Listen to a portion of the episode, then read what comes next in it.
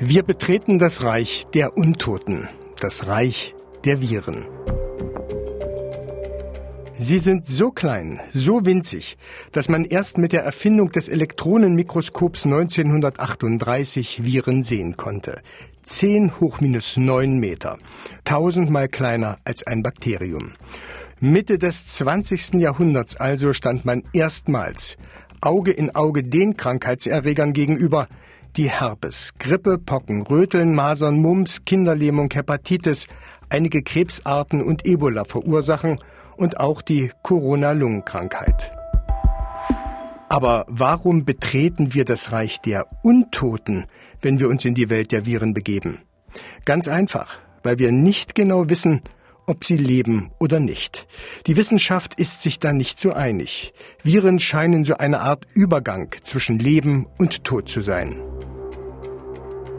Die einen sagen, es sind Lebewesen, die anderen sagen, Viren sind keine Lebewesen. Ich gehöre zu den Leuten, die der Meinung sind, das ist kein selbstständiges Lebewesen, weil es sich nicht autonom, also selbstständig vermehren kann. Professor Gerd Liebert ist Chef des Instituts für Virologie in Leipzig. Er beschreibt ein Virus als DNA-Schnipsel in einer Hülle. Es sind eingepackte Erbgutfragmente, die, für sich genommen, zu nichts in der Lage sind. Viren können sich nicht bewegen, Viren haben keinen Stoffwechsel und können sich nicht vermehren.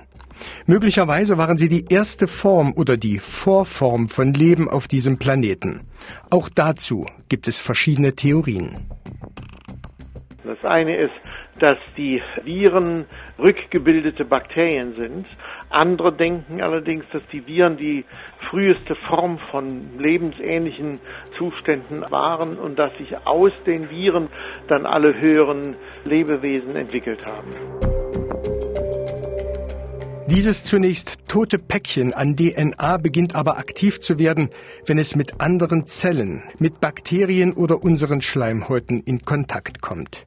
Nach Jahren im Straßenstaub, nach einem kurzen Stopp auf einer Türklinke, nach dem Transport durch einen Windhauch oder das Husten eines Kranken erreicht es eine neue Zelle. Manche Viren überleben unter UV-Licht nur wenige Stunden, manche dagegen Jahre, Jahrzehnte. Bisher sind mehrere Zehntausend Virusarten bekannt, sagt Mikrobiologe Liebert.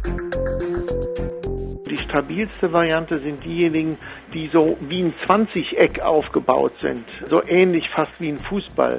Und die sind hochstabil und können Monate und Jahre und möglicherweise auch Jahrzehnte infektiös bleiben. Das heißt, die liegen da irgendwo im Staub auf der Straße und wenn diese Viren in den Körper gelangen, dann können sie sich wieder vermehren. So klein der DNA-Schnipsel im Inneren eines Virus auch ist, in ihm ist ein genialer wie hinterhältiger Plan gespeichert. Durch die bloße Berührung mit einer Zellwand erwacht das Virus und startet ein Programm. Es krallt sich an der Zelle fest und spritzt seine DNA in das Innere. Das ist die einzige Chance, die ein Virus hat, lebendig zu werden, die Seiten zu wechseln, um aus dem Reich der Untoten zu erwachen. Wenn sich der DNA-Schnipsel des Virus in das Genom der Zelle einbaut, ist das Virus plötzlich Teil eines lebenden Organismus. Jetzt geht es für das Virus darum, keine Zeit mehr zu verlieren. Es beginnt in der Zelle Viruskopien herzustellen. Die Zelle stirbt unter der Viruslast, sie platzt und herausströmen Tausende, Hunderttausende Millionen von Viruskopien, die sich auf neue Zellen stürzen. Das Ebola-Virus ist darin ein wahrer Meister, erklärt Professor Bernhard Fleischer, Leiter des Nationalen Referenzzentrums für tropische Infektionserreger in Hamburg. Das Problem beim Ebola-Virus ist, dass es sich ungeheuer vermehrt. Es gibt kaum ein Virus, was solche Mengen an Viruspartikeln im Blut hat. Das sind zum Teil ein bis zwei Milliarden Viruspartikel in einem Milliliter. Manchmal sind Viren sehr spezialisiert, dass sie nur in bestimmte Zellen gehen. Die Hepatitis-Viren zum Beispiel gehen immer nur in die Leber. Und dann vermehren sie sich eben sehr stark und dadurch wird auch der Wirt krank. Diese Strategie der Viren, sich in Wirts-DNA einzubauen, ist so alt wie das Leben oder die Zellen selbst. Von Anfang an, vor etwa 3,5 Milliarden Jahren, fielen Viren schon über Zellen her und infizierten sie mit ihren Erbgutschnipseln. Bakterien, Pflanzen, Tiere und auch uns Menschen. In allem, was lebt, stecken auch Viren. Also Viren gibt es in fast jedem Lebewesen. Sogar Bakterien haben Viren. Solange es überhaupt Zellen gibt auf der Welt, solange gibt es auch Viren, die diese Zellen befallen. Dieser Einbau von Virus-DNA kann krank machen, muss aber nicht. Die Aktivität der meisten Viren spüren wir überhaupt nicht. Im Gegenteil, Wissenschaftler gehen davon aus, dass zusätzliche Virus-DNA den Zellen bei der Evolution geholfen hat, besser und anders zu funktionieren.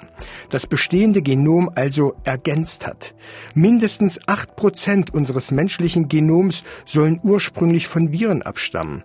Das heißt, bei acht Prozent unserer DNA hat man Übereinstimmungen zu bekannten Virusgenen festgestellt, weiß Professor Martin Stege von der Martin-Luther-Universität Halle. Für die meisten Sequenzen weiß man es nicht, äh, welche Bedeutung sie haben. Es gibt auf jeden Fall welche, die ähm, auch sogar notwendig sind für das menschliche Leben. Es gibt Virusgene, die zum Beispiel für die Plazenta-Entwicklung unerlässlich sind. Das bedeutet nichts anderes, als dass der Einbau von Virus-DNA die Entwicklung der Säugetiere erst möglich machte. Genetiker Dr. Holger Zynes formuliert es so. Also ich würde sagen, wir würden jetzt heute nicht so hier sitzen, wie wir hier sitzen, wenn es diese Events nicht gegeben hätte in der Vergangenheit. Diese Virus-Events in unserem Erbgut sagen auch viel über unsere Geschichte, erklärt der Genetiker. Denn mit ihnen veränderte sich, wie beschrieben, auch unser Genom über Jahrtausende und Jahrmillionen. Außerdem kann man ganz gut die Viren verwenden, um Verwandtschaftsbeziehungen zu Affen und zu anderen äh, Spezies herzustellen und auch ganz gut nutzen. Also es ist für einen Genetiker jetzt ganz interessant, dass man da also sehen kann, wann haben wir uns vom Schimpansen getrennt, wann haben wir uns vom Orang-Utan getrennt. Äh, das kann man über solche Sequenzen ganz prima machen. Viren machen nicht nur den Genetikern Freude, weil sie viel über unsere Abstammung verraten, sondern weil ihre Eigenschaft, Zellen zu besetzen und zu kapern, auch neue Behandlungsmöglichkeiten für Krebs möglich macht. Die Idee ist beispielsweise, Viren zu nehmen, die nur an Krebszellen andocken, die ihr Erbgut abladen, um dann in einem Sturmlauf jede einzelne Krebszelle zum Platzen zu bringen oder heilendes Erbgut einzuspritzen. Genforscher Professor Christopher Baum. Was man nun gemacht hat, ist, dass man äh, Viren, ihre krankmachenden Gene entfernt und anstelle dieser ursprünglich pathologischen Information jetzt eine therapeutische Gensequenz einführt. Und man benutzt diese Viren dann wie trojanische Pferde. Sie kommen rein in die Zelle. Was dann aber aus ihnen rauskommt, ist kein böses Virus mehr als Erbinformation, sondern die therapeutische Erbinformation, die sie übertragen. Die Eigenschaft der Viren, Teil der Wirtszellen zu werden, ist also Fluch und Segen zugleich. Fluch auch, weil sie beispielsweise nicht wie ein Bakterium durch Antibiotika zu bekämpfen sind. Immer wenn wir Viren in unserem Körper töten wollen, dann besteht die Gefahr, auch unsere eigenen Körperzellen zu treffen. Auch deshalb gibt es bis heute kein wirksames Medikament gegen Virusinfektionen. Unser wichtigster Schutzschild, um so einen Angriff zu überstehen, ist unser Immunsystem. Das zweite Problem bei Viren, sie verändern sich ständig und entziehen sich so beispielsweise vorbeugenden Impfungen wie bei der Grippe. Allerdings verstehen wir diese komplexen Prozesse immer besser. Beispiele dafür sind die Erfolge bei der Behandlung von AIDS, die Heilung von Hepatitis C oder der Ebola-Impfstoff. Aber wahrscheinlich wird es bei diesem Wettlauf keinen Sieger geben.